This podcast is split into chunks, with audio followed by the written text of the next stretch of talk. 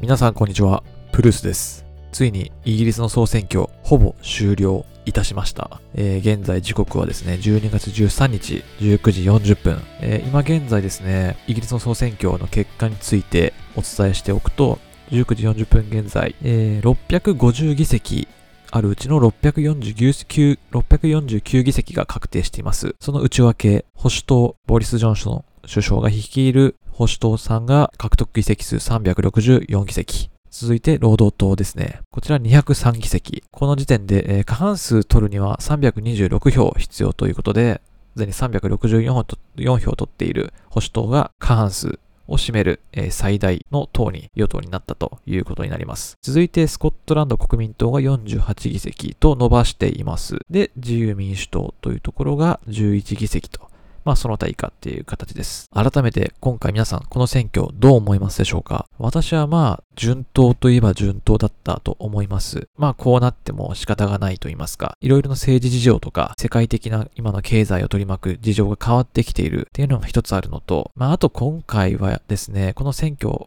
なぜボリス・ジョンソンさんが勝ったのか、保守党が勝ったのかっていうことを環境要因っていうのがやっぱあるかなという気がしてます。やはり一概に、えーブレクジットがいい悪いっていう判断でちょっと収まりつかない、収集つかない部分がいくつかあるので、まあ今回のなぜ選挙するに至ったかっていうところからちょっとおさらいしてみようかなと。そしてですね、まあなぜ保守党が勝ったのか、今後のイギリスの動向予想ですね。をちょっとしてみたいなと思います。まず、今回イギリスの総選挙が行われました。えー、なぜまず選挙をすることになったのか。こちらは一言で言えばブレクジットです。遡ることですね、2017年。まあ、あの、議題としてブレクジットするっていう話になったのは2016年なんですけど、具体的に今回の選挙に向けて進んでいくためにあたって、えー2017年に前首相のメイさん、あの女性の方ですね、メイ前首相も、あの、ブレクジットを訴えて来てましたけども、彼女が首相になっていた時にはですね、実は議席が労働党に奪われてしまいまして、で、あの、ブレクジットすると言ったにもかかわらず、なかなかうまく進まない。そして、諸外国との交渉もうまく、えーすることができなくて、なかなか停滞に陥っていたのが2017年からです。なので、英国議会議会はですね、このブレクジットをめぐって政治的停滞に陥ることになります。辞任して、そして現首相のジョンソン氏に移行する形になります。で、あの、選挙期間中に、まあ何が起こったのかっていうことをちょっとお伝えすると、すいません。こちらの参照はですね、CNN からの情報です。まあそう、選挙期間中、まあ我々日本に住んでいるので、まあ我々日本に住んでいるので、イギリスでどういった選挙活動が行われているのかっていうと、ほぼわからない。結果しかわからないので、何とも言えませんけども、今回の争点となるブレクジット、あの、し二つの主要政党、えー保守党と労働党がございますけれども、選挙に対してはかなり大きな異なるアプローチを取っていたという分析がございまして、ジョンソンさんは、えー彼のスローガン、ご存知でしょうか ?Get Brexit done これをあらゆる選挙機会で繰り返しずっと言ってたそうです。Get Brexit done Get Brexit done ということを繰り返し発言していた。非常にシンプル。そしてこれで、あの、Get Brexit done すれば、過半数を、議席をね、保守党が取れば、1月31日、来年の1月31日までに、イギリスは EU から必ず離脱するという、まあ、マニフェストを掲げて主張していました。これに対してですね、まあ、ブレクジット、まあ、デリメリ、あデメリット、デメリットって、まあ、あると思うんですよね。反対派はやっぱりデメリットっていうのもずっと指摘していて、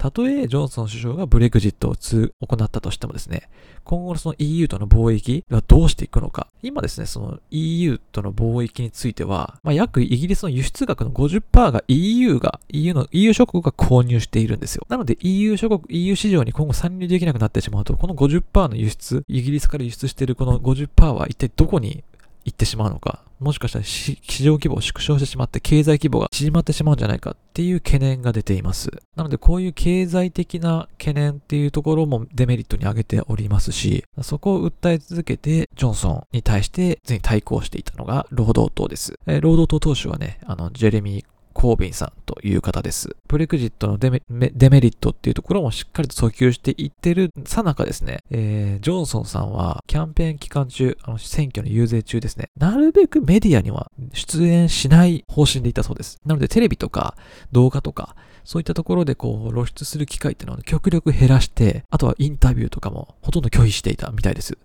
つまり、実際に選挙に出て遊説していく中で、ゲットブレクジットダウンというのを言いまくって、なるべくこの質問されること、機会を避けていた、議論することを避けていたそうです。常に自分の意見を通そうと、自分の意見が言える環境で、それだけを言うための環境で、彼は常に主張だけを繰り返していた。まあ、それだけじゃないと思いますけど、常にシンプルにその Get Brexit Down のコンセプトをずっとスローガンに掲げて、選挙遊説を行っていたそうです。これもやっぱ彼の一つの戦略なのかなと思いますけれども。で、対して、さっきの、えー、労働党党首のジェレミー・コービンさんはですね、まあ政権をもし獲得とした場合、自分たちが関わってから6ヶ月以内にブレクジットに関するレファレンダム、えー、国民投票を実施する予定でいたそうです。で、まあ、労働党のについては、まあ、その選挙遊説中にブレクジットについてもっと議論して、その本当にブレクジットでメリットがどれだけ生まれるのかっていうのを計算しなければならないというふうにしていたんですけれども、これ実際にはそのテレビインタビューとかに、まあ出ていたにはいたにせよ、実際にこのブレグジットについて、こう言及できる機会っていうのがあんまり議論できる場っていうのが、に設けられておらず、ですので、本当にこのブレグジットがなぜしない方がいいのかっていうことを、やっぱ国民に訴えきれなかったことが負けた背景にあるのではないかというふうに分析しています。ブレグジットについての議論する場が少なく、国民にシンプルに訴えきれずに理解にされなかった。これが負けた背景かなと。で、まあ、そのブレグジットトよりもですね、プライオリティとして高いというもの、政策一つとして、NHS というですね、国民健康サービスというのがイギリスにあるんですけれども、こちらを拡充して、国民のより健康的な生活、医療の話とか、社会保障とか、そういったところをしっかりと確保することが必要だと。これはまあ移民とか含めたと思うんですけども、もっとそれをしっかりとあの補っていく必要があるんじゃないかっていうことを訴えていました。しかし結果は、えー、惨敗ということになりましたね。まあ、これはうまくやっぱりあの、国民感情に訴える、こう、やり方がうまかったジョンソンが一歩上手だったっていうことなんですかね。実際メリットデメリット考えてみるとですね、例えばじゃあメリットってイギリスが EU 離脱するメリットって何かっていうと、やっぱり今の移民に雇用を奪われてる状況と、やっぱテロ、移民を受け入れたことによって、その中からこう、テロリストいるかもしれないっていうところを払拭する。あと、その EU のルールに従ってることによって、イギリスがもっと経済活動を自由にやりたかったのにできなかったっていう、そこの自由度が喪失されてしまうっていうのが、あのー、離脱におけるメリットですね。まあ今までね、大英帝国として海域を支配して太陽の沈まぬ国なんて呼ばれてね、あの流星を極めてた、まあ最強の国だったあんなもう文明レベルは高くて、ね、他国に対する、まあ、優越的な地位というのはすごく強いですよね。まあ今となってはもう中国とかアメリカの影に隠れてしまってますけども。で、まあ EU の中心もね、今もイギリスじゃなくてフランスとドイツですよね。なんか EU ができた当初は加盟していなかったっていう、まあ皆さんご存知だと思いますけど、EU は当時できた当時はまあイギリスはまだ加盟してなかったですよね。今に至るまで中心的な存在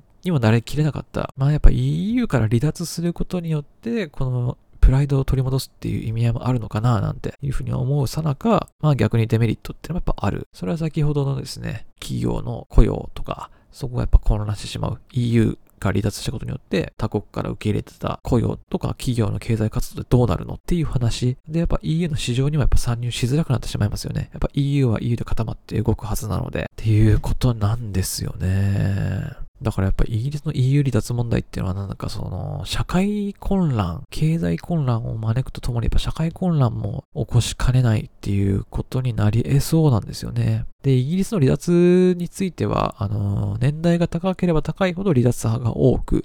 若年層ほど残留が多い傾向にあるとされています。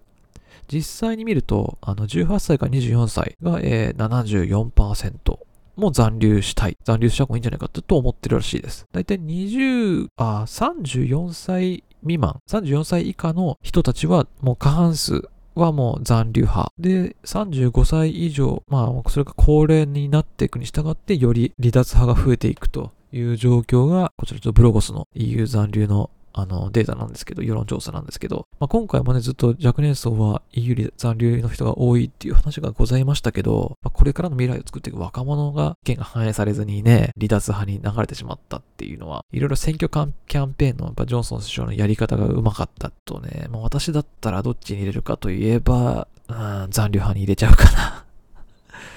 残留派に入れちゃいますね、これは。で、まあ、今後の予想です。今後の展開、えー、どうなっていくでしょうか。一つは、独立、スコットランドとして独立するんじゃないか、行動としてあります。というのは、彼らは EU 残留を望んでいました。スコットランド独立党は。スコットランド国民党ですね。国民党は EU 残留を望んでいた党なんですけれども、今回やっぱり選挙結果によって、えー、ジョンソン首相の Get Brexit Down が実現してしまうことによってですね、独立してしまおうという勢いが増してるようですね。なので、まあ、今回は、まあ、その独立を見据えたスコットランドの動きが今後予想されるのじゃないか。そして、まあ、イギリスですね。イギリスが、まあ、離脱したことによって、今後結びつきが強くなっていく国はどこか、そのやっぱ EU に参入しづらくなってしまうってことで、その輸出してた分がどこに行ってしまうのかとか、まあ、そこをじゃあサポートしてあげる国はどこになってくるのか、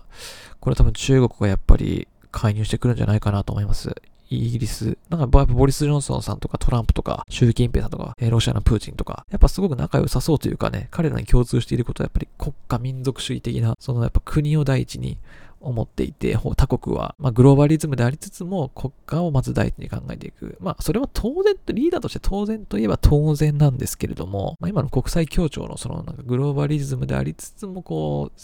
なんだフェアなトレードを行って、よりこう円滑に人々が移動しやすく住みやすくするっていうことに対してはかなり真逆を言ってます。まあ世間ではね、ポピュリズムなんていう言われ方をしていますけど、だからやっぱ中国の勢いがやっぱもっとこう加速していくのじゃないかなとやっぱ欧米の結束がね、崩れていったことによって、えー、欧米に進出していって、彼らの分断と、えー、より自分たちの知恵をより確固たるものにするために、中国とイギリスが結びつきが強くなって、逆にアメリカがね、もうより孤立していってしまうんじゃないかななんて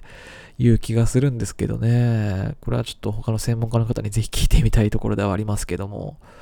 はい。というわけで、あの、今後の展開される予想ですけども、まあ、中国との結びつきが強くなっていきそうっていう話と、あとスコットランドの独立がより進みそうじゃないかという2点になります。まあ、まだまだ他にもね、今後、えー、ブレクジットによる何が起こるのかっていうのはね、いろいろ予測してる人たちってたくさんあの動画とか記事とかで上がってると思うので、皆さんぜひちょっと追ってみてください。はい。というわけで今回選挙結果の速報と、えー、なぜこの選挙が保守党が勝ったのかということをちょっとお伝えしてみました。プルスでした。